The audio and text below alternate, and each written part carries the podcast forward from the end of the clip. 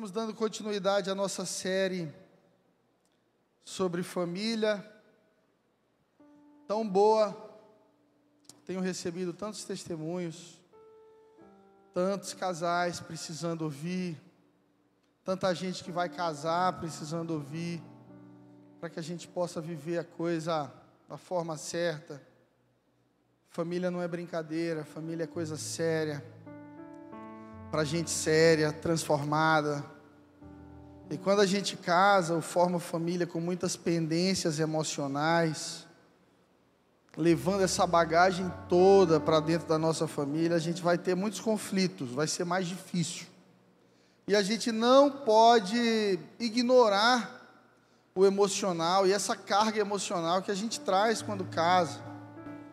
Jesus não ignorou seu emocional te perguntar uma coisa: você acha que Jesus sabia ou não sabia que Lázaro iria ressuscitar? Claro que ele sabia, mas a palavra conta que Jesus chorou. A gente precisa dar valor às nossas emoções, com equilíbrio. E quando perceber que há algo de exagerado dentro de nós, uma reação exagerada, uma tristeza insistente, um vazio, rompantes de raiva. Tem gente que no namoro é um doce, quando casa vira um incrível Hulk. E eu digo para muita gente: olha, é importante que você vá para a igreja, que você leia a Bíblia, que você tenha o Espírito Santo, mas às vezes é importante que você faça terapia também. Que você converse com um psicólogo, com um terapeuta, encontre esses gatilhos, esses problemas, para que você tenha uma vida curada e, como consequência, uma família curada. Eu quero conversar com vocês nessa noite sobre o legado de Abraão Abraão deixou um legado para nós. Abraão recebe um título de Deus poderoso, Pai da fé. E herança é diferente de legado. Eu aprendi que herança é o que você deixa para alguém, legado é o que você deixa em alguém. A palavra diz que o pai sábio, abençoado, deixa a herança para os seus filhos, ele entesoura para os seus filhos, mas só deixar posses para os teus filhos e não deixar algo dentro deles é falhar na sua missão de pai e de mãe. Muitos de nós estamos trabalhando de forma desenfreada para conseguir conquistar alguma coisa, né? A gente dorme e fica pensando, puxa, como eu queria deixar uma casa para minha filha, para o meu filho, como eu queria é, resolver logo essa área da minha vida financeira para que eu pudesse ter paz. E vamos entrando num ciclo em que a gente quer ganhar 5 mil, quando ganha 5 não dá, quer ganhar 10. Quando ganha 10 não dá, quer ganhar 20. Quando ganha 20 não dá, quer ganhar 30. E vamos nos ocupando, entesourando para os nossos filhos, deixando somente uma herança. Mas Deus te chamou para deixar um legado.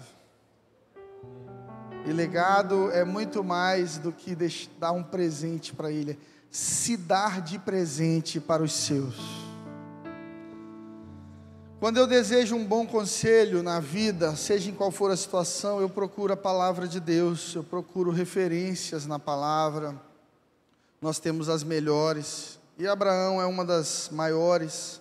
Se você trouxe sua Bíblia, abra comigo em Gênesis 12, versículo 3.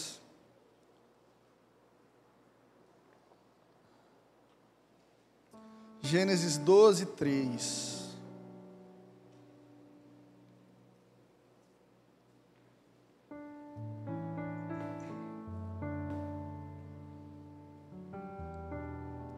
Gênesis 12, 3, a palavra do Senhor diz assim: Em ti serão abençoadas todas as nações da terra. Uau! Abraão, em ti, por causa da tua decisão e da tua obediência, serão abençoadas todas as nações da terra. Abraão se torna o pai da fé, o primeiro que crê até as últimas consequências. O primeiro que esquece garantia, ele só vai. Olha para quem está do seu lado e diz assim: só vai. Essa era a pegada de Abraão. Ele não esperava muita garantia, não. Ele pulava, sabendo que Deus ia colocar o chão debaixo dos pés dele. E Abraão, então, no lugar de deixar somente posses, e Abraão prosperou muito, tá? Prosperou muito na terra, mas não deixou somente posses para Isaac, deixa um legado, destino. Quem é pai aqui nessa noite? Você precisa entender que o conceito de pai não é colocar alguém no mundo, é dar um destino para essa pessoa. Colocar alguém no mundo, para colocar um ser humano no mundo, é necessário somente uma relação sexual. Mas para dar um destino, é necessário se dar a essa pessoa, se relacionar com ela. Por isso, nós temos hoje uma geração com muita dificuldade na sua identidade, saber quem é, quem sou eu, cara. Eu nasci para quê? O que, que eu estou fazendo aqui nesse mundo? Qual é a minha missão? Seu pai deveria ter te dito. Se você tem muita dificuldade em saber quem você é, saiba que certamente seu pai falhou na missão dele de ser realmente um pai. Tem muitos pais que são bons provedores, corrigem, são duros na disciplina. Mas legado é diferente, é relacional. Eu sempre digo que quem é muito forte na, na regra é fraco na mesa. Quem é muito forte na regra é fraco na mesa. E a gente constrói relacionamento na mesa. Pai Abraão o pai da fé. Pai é aquele que decide e todo mundo vai atrás. O pai carrega uma responsabilidade maior sobre si. Se der certo, parabéns. Se der errado, foi o pai que decidiu. Quantas histórias eu não ouço no meu gabinete de gente que diz assim: olha, pastor, nós já fomos uma família próspera, mas o meu pai fez isso, isso e aquilo, nós quebramos e eu tive que trabalhar cedo, ou meu pai me abandonou, abandonou minha mãe, ou meu pai era violento. E com essas decisões, os pais vão modelando o futuro dos seus filhos a falta de temor a Deus, de obediência a Deus, a falta de fé de um pai, constrói um futuro sem herança para os seus filhos. Abraão se torna o pai da fé e deixa esse legado para nós porque foi obediente, justificado pela fé, diz a palavra de Deus, em obediência e provas de amor. Você chegasse no céu hoje assim, dissesse: Olha, Deus, eu te amo muito, eu te amo muito, Deus diria assim: Ok, o que, que você tem feito por mim? A gente não pode só dizer que ama de boca e não amar de ação. O próprio apóstolo João diz isso: Filhinhos, não ameis de, de palavras Fica dizendo que ama se você não está disposto a sofrer por aquela pessoa. Porque amar estar disposto a sofrer pelo outro. Amar estar disposto a ser atrasado pelo outro, a ceder pelo outro. Gênesis 12, 1, o chamado de Abraão, eu quero ler com você.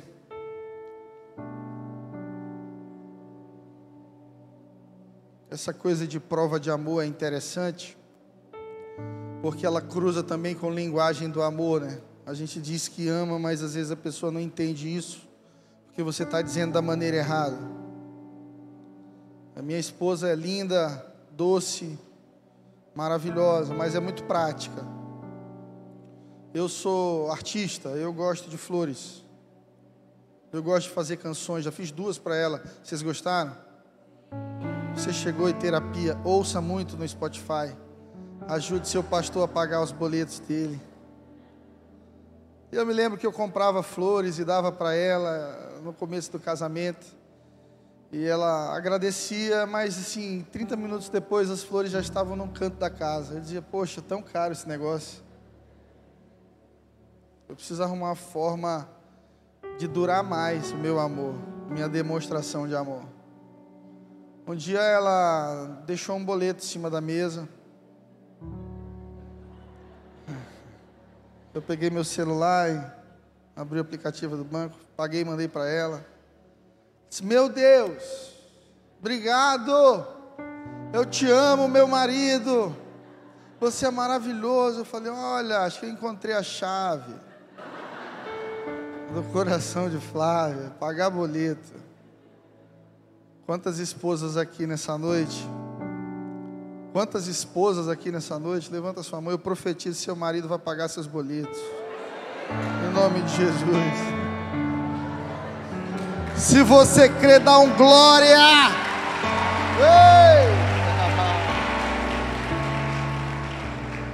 Gênesis 12, 1. Sai da tua terra, do meio dos teus parentes e da casa do teu pai, e vá para a terra que eu lhe mostrarei. Saia da sua terra, do meio dos seus parentes e da casa de seu pai, e vá para a terra que eu lhe mostrarei. Olha que chamado poderoso. Um chamado para abandonar a segurança familiar. Um chamado para cortar o cordão umbilical com seus pais e com suas raízes culturais.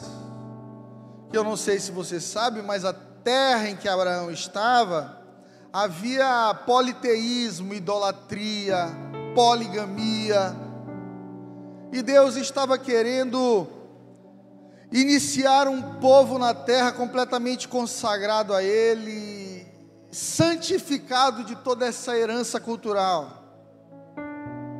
Agora tem algo de muito interessante aqui na vida de Abraão, é que ele recebe essa chamada, esse chamado de Deus, aos 75 anos de idade.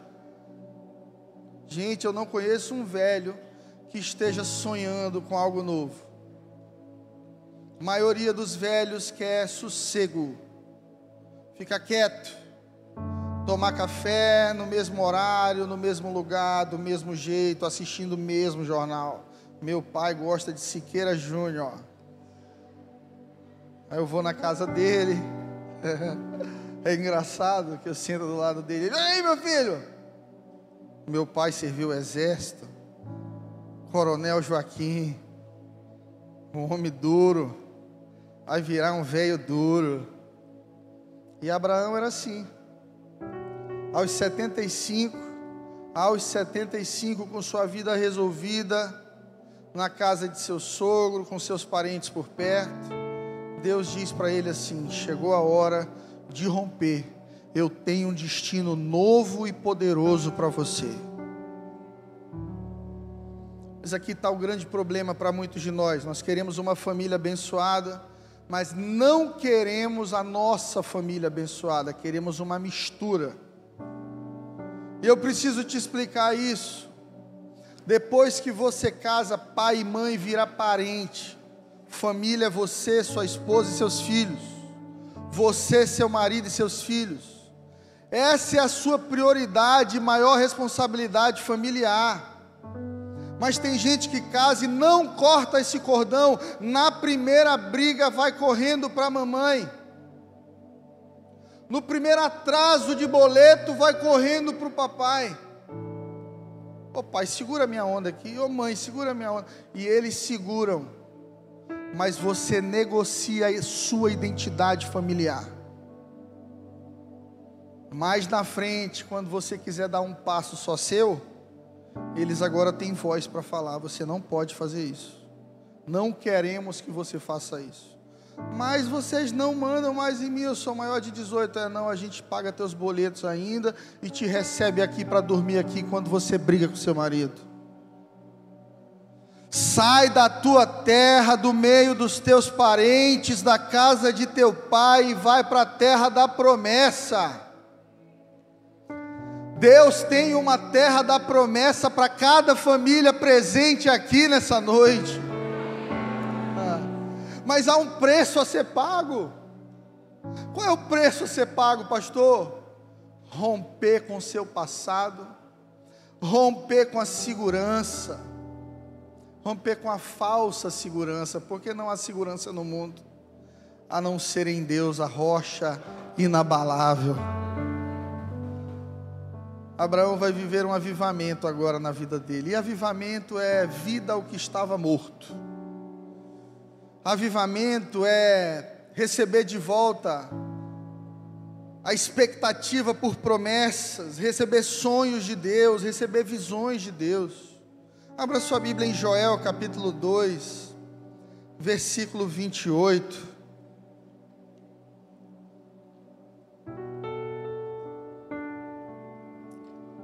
Joel capítulo 2, versículo 28.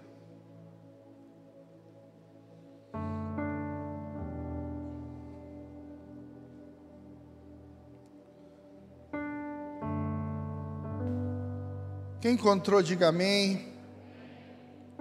Há de ser que, depois, derramarei o meu espírito sobre toda a carne, os vossos filhos e filhas profetizarão, os vossos velhos terão sonhos, e os vossos jovens terão visões. Derramarei do meu espírito, e depois que Deus derrama do Espírito dele sobre nós, nossos filhos começam a profetizar e se mover no profético. Ainda que idosos, Deus planta sonhos dentro de nós. E quando jovens, não caminharemos sem propósito, mas teremos uma visão clara de futuro sobre nós. Perceba que o derramado espírito ativa propósito. Será que criança pode profetizar? Qual a maturidade de uma criança para profetizar? A palavra está dizendo que o Espírito de Deus, ele trabalha aceleração na sua vida. Você é um novo crente, você converteu tem um ano, tem dois anos, mas quando você é cheio do Espírito Santo, as coisas vão acontecer mais rápido na sua vida. E se você é um velho, um idoso, que já acha que está esperando a morte, que não dá mais para realizar nada, Deus vai te encher de sonhos. Tem algum idoso aqui nessa noite? Eu quero dizer que essa igreja ama muito você. Passou de 60 idosos, não adianta ficar com a mão baixa, não. Engraçado que para estacionar no shopping e, e, e, passar na frente da fila, os idosos tudo aparece. Aí quando ele está na igreja, não, eu não sou idoso, eu sou jovem. Diga para o seu vizinho aí, você pode até ficar velho, mas jamais deixar de sonhar. Qual é a grande dificuldade da juventude? Ter foco. O jovem quer tudo ao mesmo tempo, quer sentir tudo ao mesmo tempo. O jovem ele acha que é imortal, o jovem quer curtir a vida. Ele não tem uma visão clara de futuro. Mas quando você é cheio do Espírito Santo, você se torna um jovem diferente. Porque Deus te enche de visão. Deus te enche de propósito. Você vai olhar para o lado, você vai ver todo mundo só querendo pular carnaval, todo mundo querendo cheirar loló, todo mundo querendo transar, todo mundo querendo experimentar a vida. As pessoas vão te olhar e dizer: por que, que você é tão quadrado assim? Você vai dizer: quadrado não, amigo. Eu tenho uma visão clara de para onde estou indo.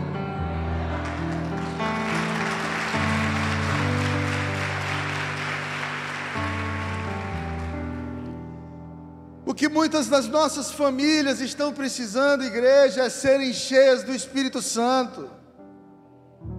O que muitos de nós estamos precisando para sermos pais melhores, maridos melhores, esposas melhores, é sermos cheios do Espírito Santo, mas a gente está cheio de Netflix, cheio de medo, cheio de cultura inútil, e então não há espaço dentro de nós para as coisas de Deus.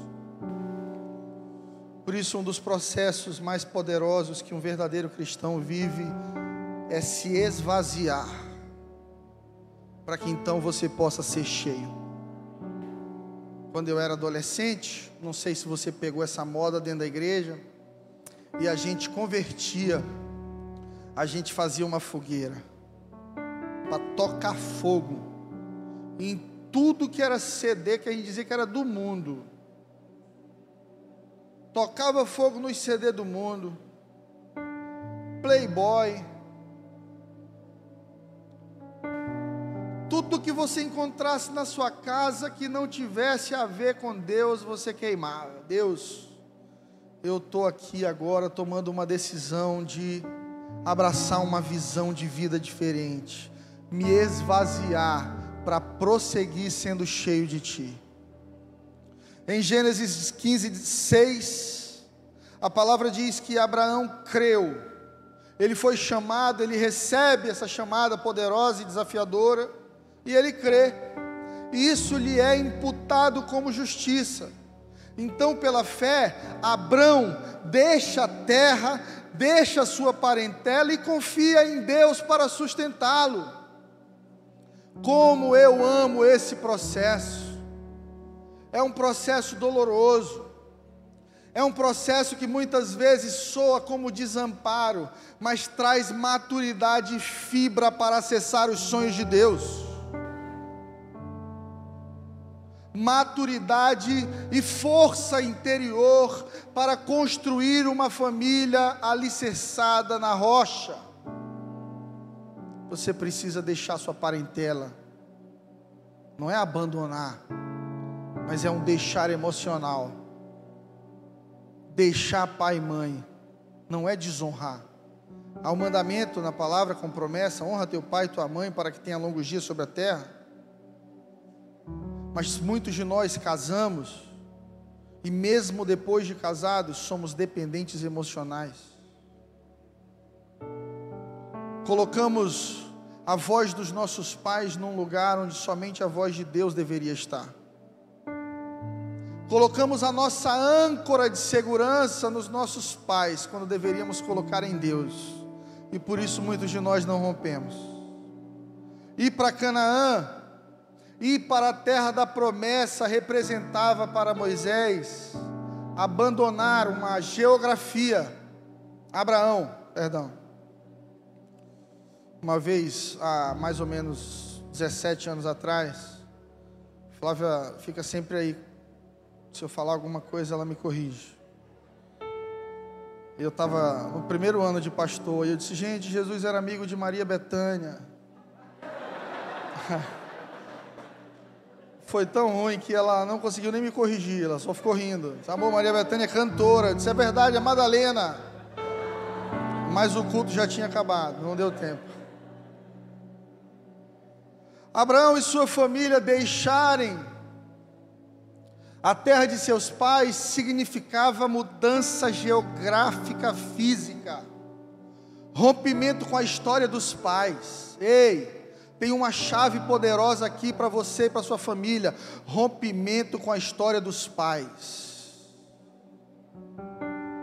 Se seu pai foi um alcoólatra, você não será, seus filhos não serão, seus netos não serão.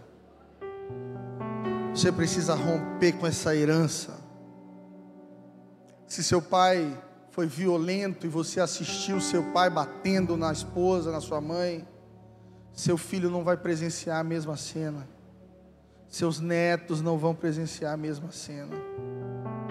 Você precisa lutar para que esse deixar também seja um deixar de uma influência cultural e familiar sobre você. E aqui eu paro para te contar um pouquinho da minha história. Meu pai, esse homem maravilhoso, pastor de uma igreja com mais de 10 mil membros em São Luís do Maranhão, fundador da Igreja Batista do Angelim, cirurgião dentista, conheceu minha mãe na faculdade, na UFMA, os dois são cirurgiões dentistas. se apaixonaram. Minha mãe engravidou do meu irmão Rodrigo. O meu pai entra num processo de depressão. Falou para mim que quase fica louco. Tantos pensamentos ruins na mente, tanto estresse, acho que um burnout também, porque estudou demais para passar na faculdade, porque a base escolar dele foi estudar em Lago da Pedra, em Bacabal. Isso há vinte e tantos anos atrás, imagina? 40 anos. 40 anos, é verdade.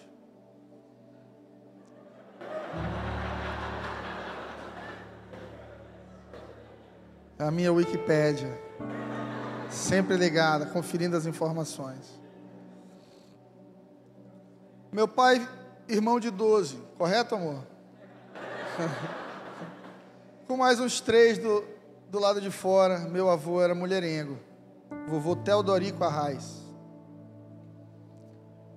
meu avô, dono de madeireira, foi vereador, presidente da Assembleia lá em Lago da Pedra, um homem duro, firme, conhecido como Coronelzão.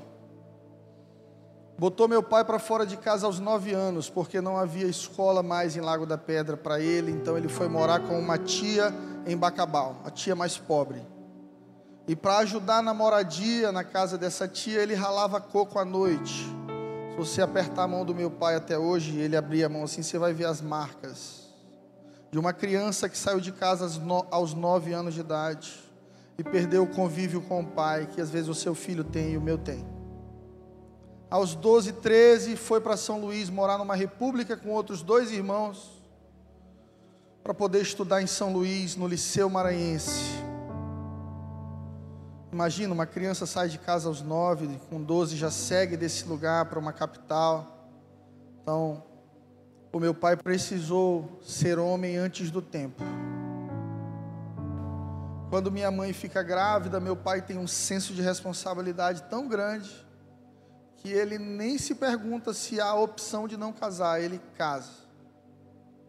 Nasce Rodrigo, meu irmãozinho mais velho. Depois dele vem eu, minha irmã Rebeca. E dentro de casa, o meu pai, apesar de amoroso e provedor, também era um coronel. Meu pai tinha um olhar fulminante, se você que é do interior, já apanhou de galho de goiabeira como eu, cinto.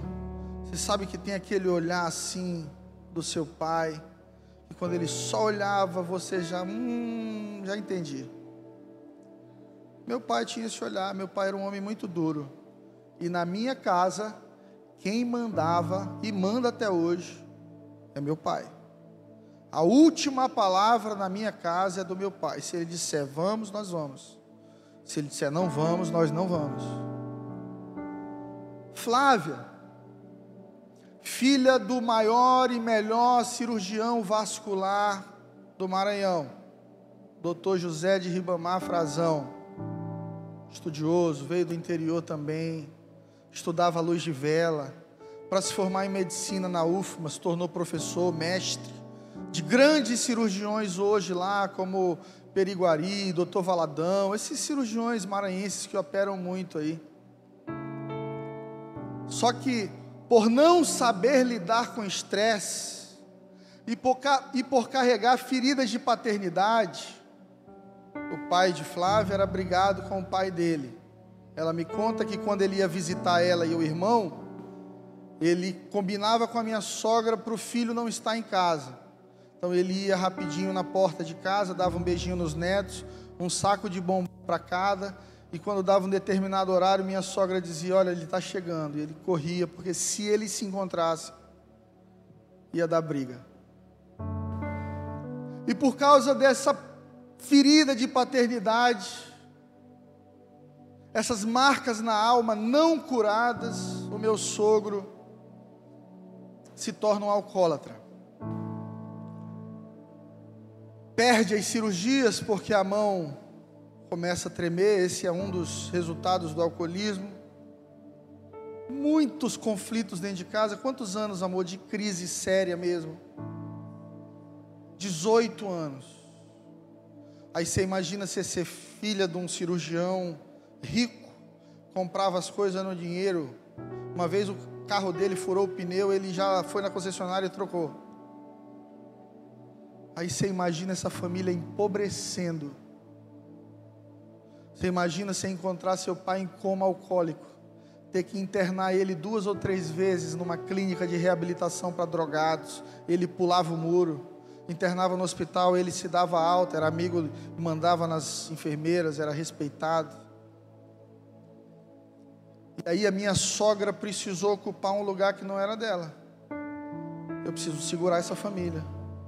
Eu preciso cuidar da minha família. Meu marido não está bem. Então a partir de agora, quem manda sou eu.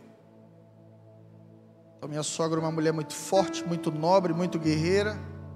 Entra nesse lugar de gestão do lar, de ser a cabeça da família. E eu tem uma referência completamente diferente de um homem muito forte, que é o meu pai. E aí Deus tem senso de humor, você sabia disso? Deus pega e faz o filho do general se apaixonar pela filha da generala.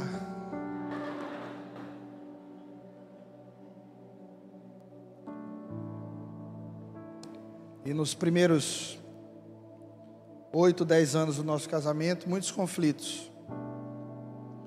Porque eu me posicionava no meu lugar e Flávia se posicionava no lugar da mãe dela. Eu queria ser meu pai e ela queria ser a mãe dela. E o resultado disso foram muitas feridas, muitas marcas porque nós estávamos simplesmente repetindo um modelo. Não ouvimos o chamado de Deus para nós, que era: sai da tua casa, sai da forma que teus pais te deram. Eu tenho uma terra da promessa para sua família. Abandona esse formato aí de mulher mandona, querer subjugar seu marido, querer mandar no seu marido porque sua mãe é mandona. Você vai ser uma mulher doce e firme como uma mulher de provérbios, sábia, que edifica a sua casa. A mulher sábia, ela sabe a hora de ceder, sabe a hora de negociar e sabe a hora de bater o pé. Ela constrói, não destrói. E o homem sábio provê, protege, honra, cuida. Esse é o papel do homem. A instituição bíblica de família, ser o cabeça. Cabeça fala de direção. Para onde nós vamos? Como é que a gente vai fazer? Como é que a gente vai pagar isso aqui? Como é que a gente vai resolver esse conflito? Espera-se, biblicamente, espiritualmente, que o homem seja responsável pela palavra final. Mas na sociedade hoje, o papel do homem tem sido fragilizado, criticado. Uma das frases que essa geração tem usado para falar do macho alfa é chamar de macho escroto, com o perdão da palavra é querer colocar todo homem no mesmo lugar, como mulherengo, como sem compromisso, como perigoso, como preconceituoso. Isso é uma mentira para tirar o homem do seu lugar, para enfraquecer a imagem do homem. Eu sei que tem um bando de homem que não vale nada. Mas existe uma geração de homens que está se posicionando para ser a imagem de Jesus nessa terra. Ah, eu creio, eu creio.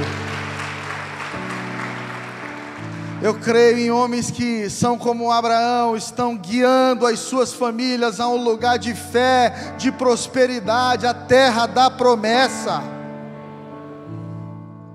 Toda vez que Deus quer mudar a geografia interior de alguém, Deus muda exterior também. Olha, quando Deus tem um plano muito grande na vida de um homem, às vezes Deus tira ele do, do meio da família. arruma um emprego em outra cidade, um curso em outra cidade, te tira do meio, justamente para interromper a influência maléfica. E essa influência maléfica vai fazer você se ver sempre como a tua família te vê. Aí quando Deus te tira desse lugar e te planta num lugar novo, você começa a perceber que Deus te vê de uma outra maneira. Que Deus espera de você uma resposta de fé. Meu irmão, minha irmã, o que é que você está disposto a deixar para viver o novo de Deus na sua família? Você precisa romper com o seu passado.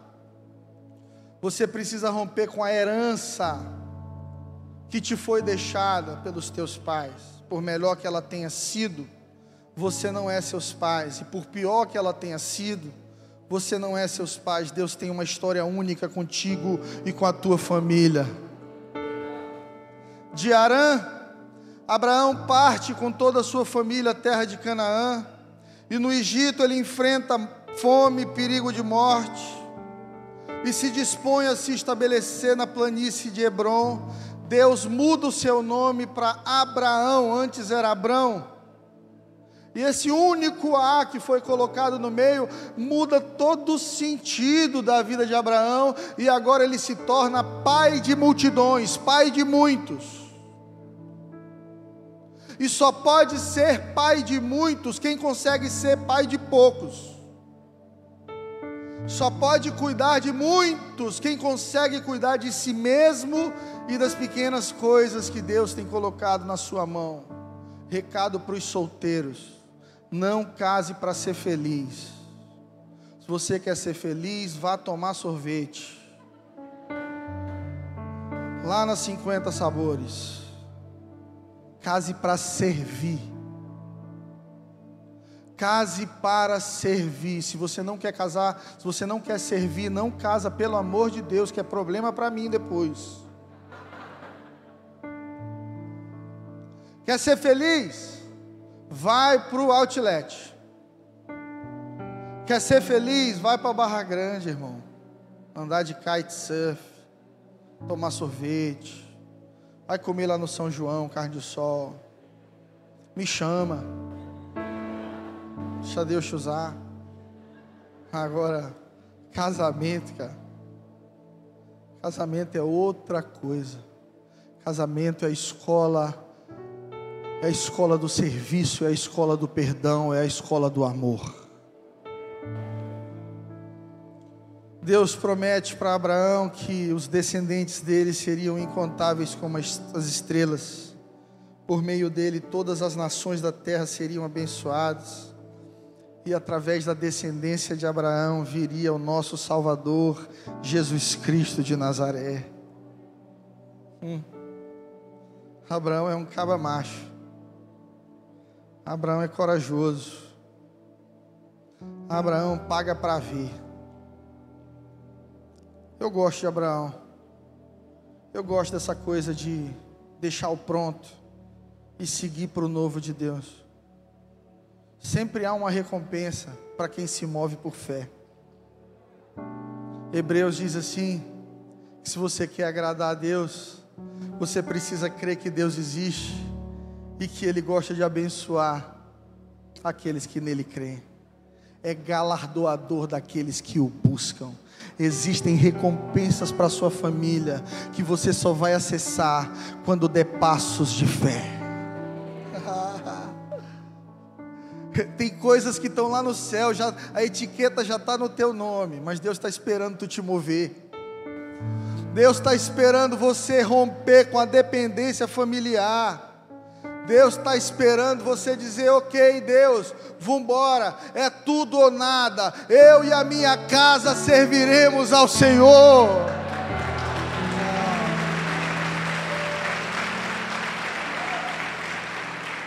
Eu gosto, eu gosto tanto que eu me torno perigoso. Eu fico vigiando meu próprio coração. Às vezes eu vejo um Instagram assim, alguém na África servindo. Digo, oh meu Deus, eu podia passar uns dois anos ajudando. Eu vejo alguém servindo na Europa, e todo aquele continente morto espiritualmente, e no meu sangue missionário pulso o desejo de deixar para trás qualquer garantia e confiar num Deus que eu já sei que nunca falha. Aí esse menino aqui só amadureceu um pouco, mas o sangue é o mesmo ainda nas veias. Com 18 anos eu encontrei essa morena bonita que vocês conhecem como pastora. E ela já se formando em medicina e eu formando em nada.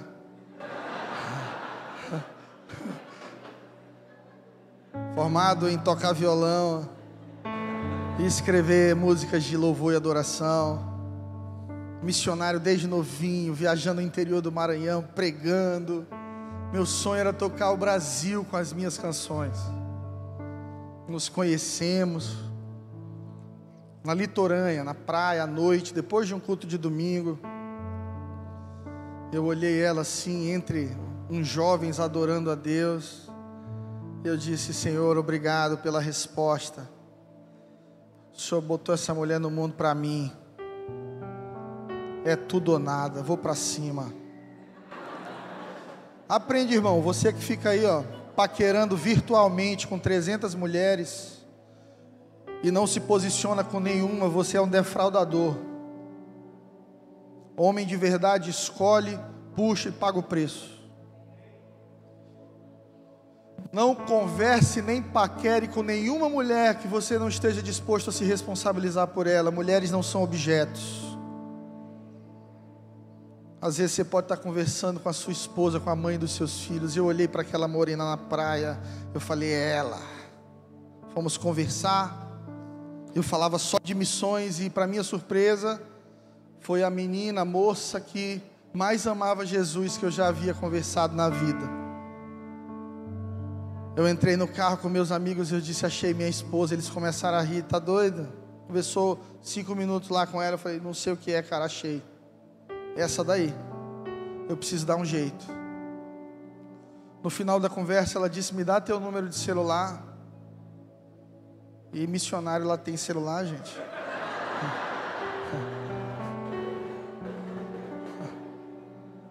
Eu disse: Me dá o teu, eu te mando uma mensagem do meu. Você tem que ser ligeiro. O meu celular era profético. Ele estava lá nas promessas, ele viria. Na segunda-feira eu recebi uma revelação do Espírito Santo, eu preciso trabalhar. Eu preciso trabalhar para comprar um celular. E uma amiga querida do nosso bairro que trabalhava com promoter, promoções em supermercados, eu disse para ela, eu estou precisando trabalhar. Ela disse, olha, tu é bonitinho, eu posso te botar no supermercado tal. Tá bom, vamos embora. Participei de alguns trabalhos, recebi 600 reais, comprei um celular Nokia. E mandei a mensagem para ela, oi, tudo bem? Esse é meu número.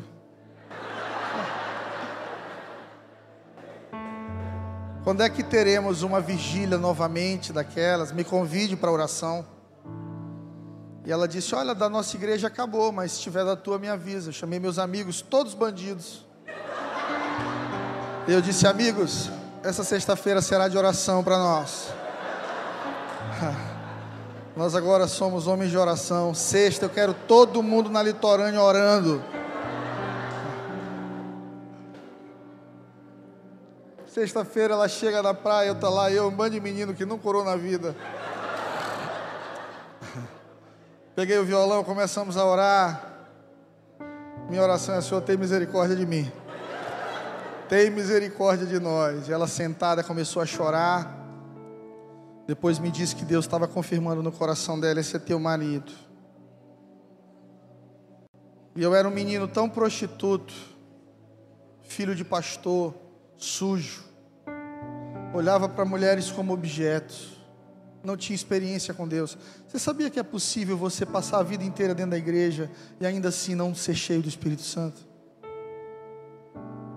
Eu disse, Deus, eu não quero estragar tudo. Eu sei que essa é a mulher que o Senhor tem para a minha vida, me ajuda. Quero casar com ela. Mas eu sou um missionário, ela está formando em medicina. O pessoal já está achando que eu quero dar o golpe nela. E eu lembro de dizer para ela: Olha, eu não tenho muita coisa, mas eu tenho muitos sonhos, eu tenho uma visão. Nós vamos tocar o Brasil. Ela olhou para mim e disse: Eu orei a vida inteira por um homem que amasse mais a Deus do que a mim. Esse homem é você, nós estamos juntos. Enquanto tiver recurso no meu bolso, tem no nosso, é do nosso ministério, nós vamos avançar.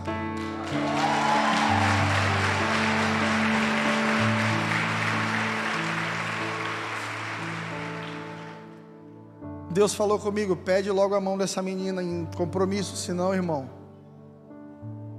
você vai moscar. Eu tinha dinheiro para comprar uma aliança de prata, e eu não sabia quanto custava um buquê de rosas. Tá quase do preço da gasolina.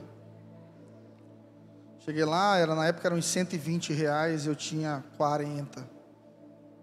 A moça disse, leva só uma rosa, eu faço um embrulho bonito aqui. Digo, tá bom. Amarrei assim a aliança na rosa e cheguei na casa dela e disse, você é minha esposa, eu quero um compromisso com você. Nós vamos para o altar. Quero casar contigo, eu não sei como. Mas no máximo em dois anos. Ela começou a chorar também. Que tinha tido um sonho que chegava um cara com uma rosa só na mão. Deus ajuda a gente também, né? Podia ser um buquê. Deus pensou, meu filho, tá liso.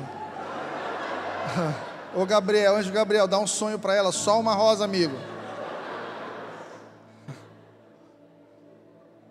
e uma aliança. Ela disse: É você, Fred, vamos casar. E de dois anos aquele prazo foi para dez meses, porque nós queríamos honrar a Deus, construindo uma família santa. E de tudo que a gente mais valorizou foi a bênção de Deus. Eu não consigo entender como é que o povo se junta, passa dez anos sem casar, morando junto, transando, dividindo conta. Não consigo entender. Eu não consigo entender como é que alguém consegue tomar a liberdade de ir para casa de outra pessoa para viver uma vida junto, sem dar a mão aqui e dizer: Deus abençoe isso aqui. Porque com Deus é difícil, irmão. Imagina sem Deus. Com Deus, casamento é muito desafiador. Imagina sem. Casamos. Faremos em abril 18 anos.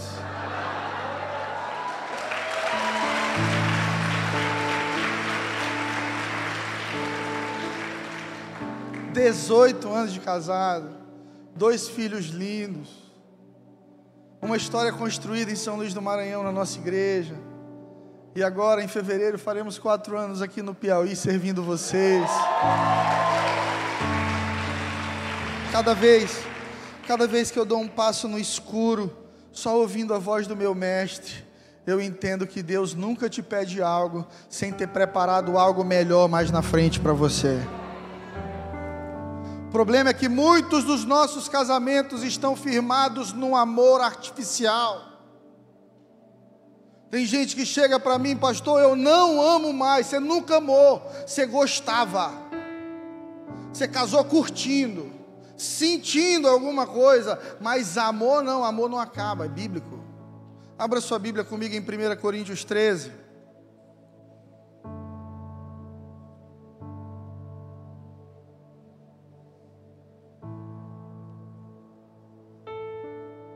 1 Coríntios 13. Toda vez que você quiser lembrar o que é amor, está aqui. O apóstolo Paulo facilitou nossa vida. E a palavra do Senhor diz assim: ainda que eu falasse a língua dos homens e dos anjos, e não tivesse amor, seria como o metal que soa ou o sino que tine. Você já viu um sino na vida de perto? das igrejas católicas, ele é gigante, faz um barulhão. Mas se você olha dentro do sino, o que é que tem dentro do sino? Nada. Tem muita gente que é assim, vazia. Fala muito, ora muito, profetiza muito, diz muito, mas quando você olha para dentro, não há amor. Ainda que eu tivesse o dom de profetizar e conhecesse todos os mistérios, toda a ciência e tivesse toda a fé, de maneira que eu pudesse transportar montes de lugar, se não tivesse amor, nada seria. Tem gente que realiza muito, constrói muito, faz muito, prega muito, profetiza muito, trabalha muito, mas não ama. Às vezes a gente faz tudo isso para nós mesmos. Ainda que eu distribuísse a minha fortuna para o sustento dos pobres Ainda que eu entregasse meu corpo para ser queimado pelos outros, se eu não tivesse amor, nada disso teria valor. Vem cá, é possível pegar todo o seu dinheiro e dar para os pobres e não ser motivado pelo amor? É. Nos Estados Unidos, entre os bilionários, há uma competição de filantropia. Chega um momento que eles têm tanto que eles começam a competir quem deu mais. Fulano acabou de dar 50% da sua fortuna e todo mundo aplaude. Aí vem alguém, eu vou dar 60%. É possível que você seja ferido, pule na frente de uma bala por alguém, e ainda assim a motivação não seja o amor, mas o egoísmo. Porque às vezes a gente quer manter as pessoas do nosso lado, não porque as amamos, mas porque elas têm algum valor para nos sentirmos bem.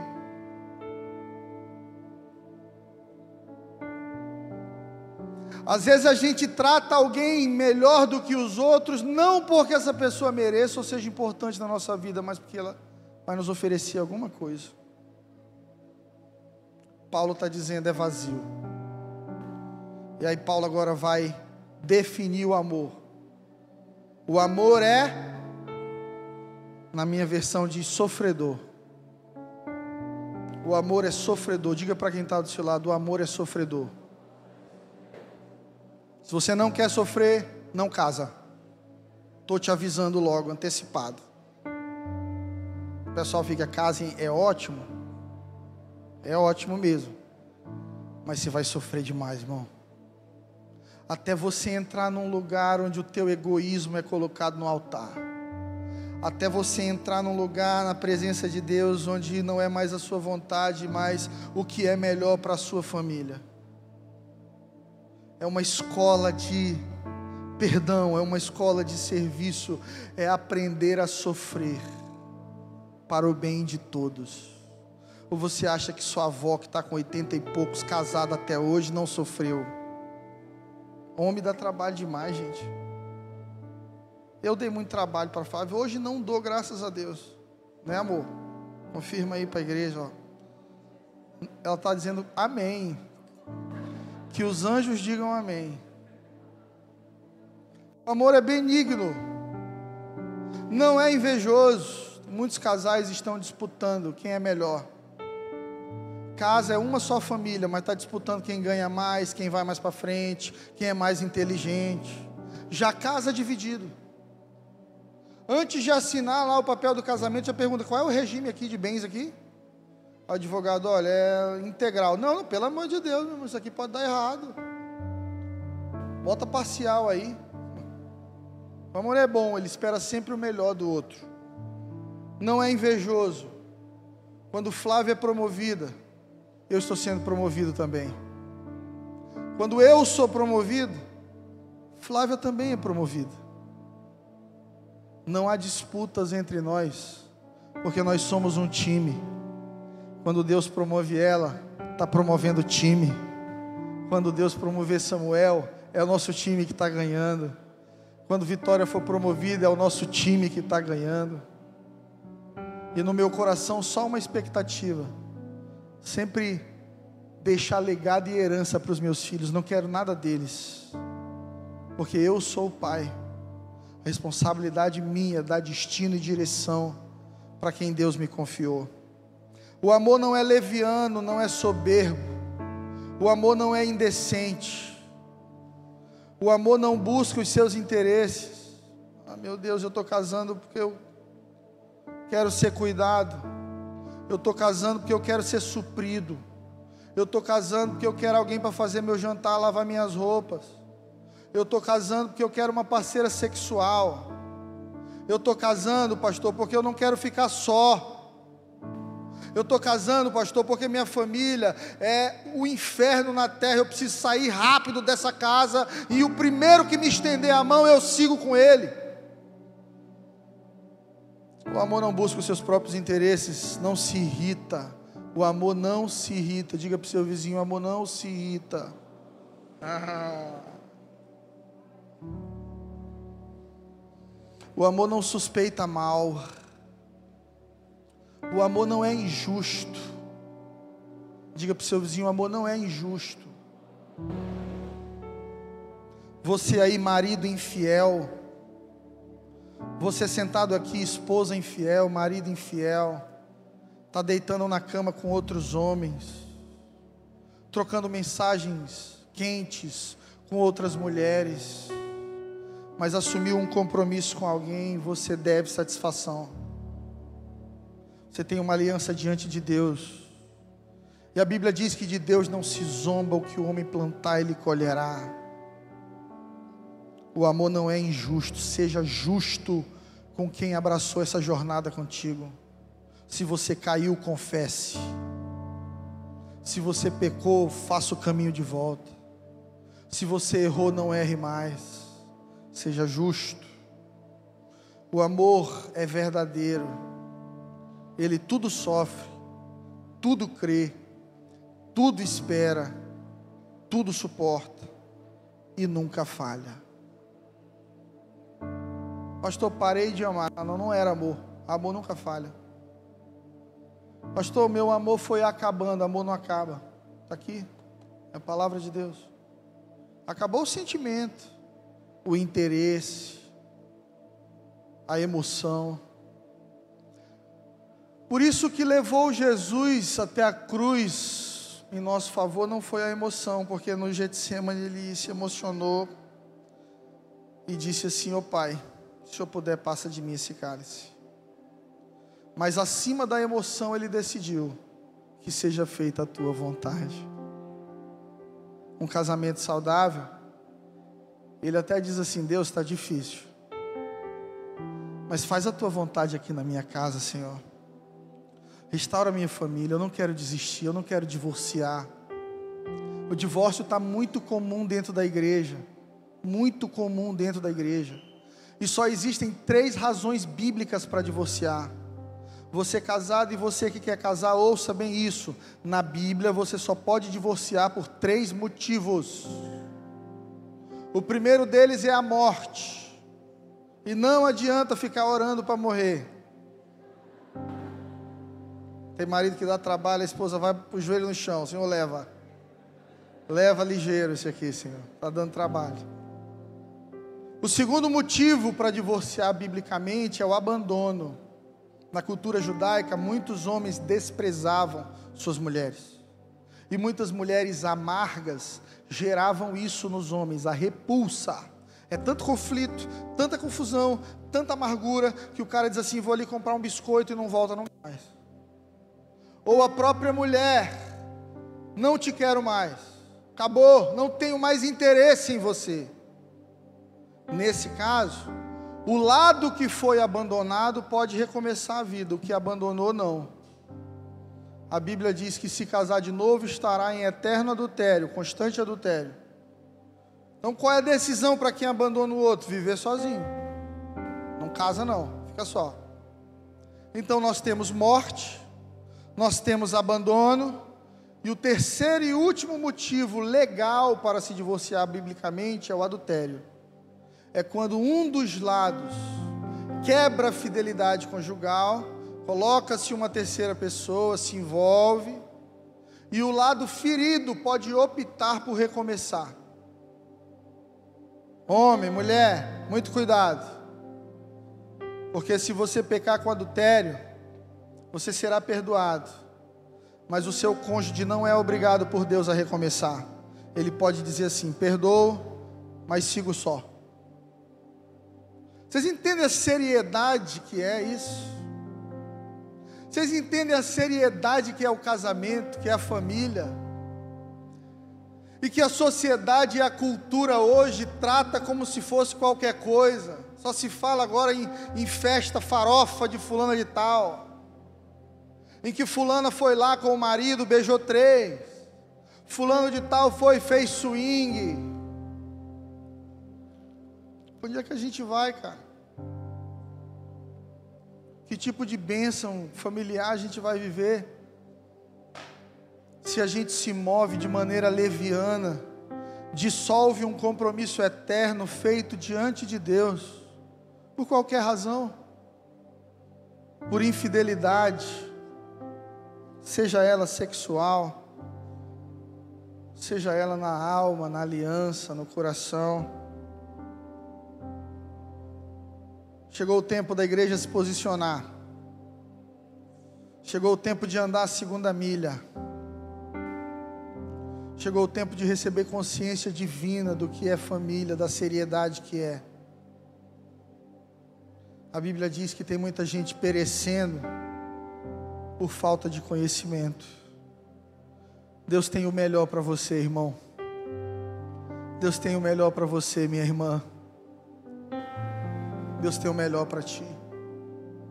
Mas você precisa fazer como Abraão deixar o passado para trás e caminhar em direção à terra da promessa com a sua família. Há uma promessa de Deus para você: vida abundante. Sua casa não vai ser zona de guerra, faixa de Gaza, não, não, não. Sua casa vai ser território do céu na terra. Quando você entrar em casa, sua esposa não está lá com a faca te esperando.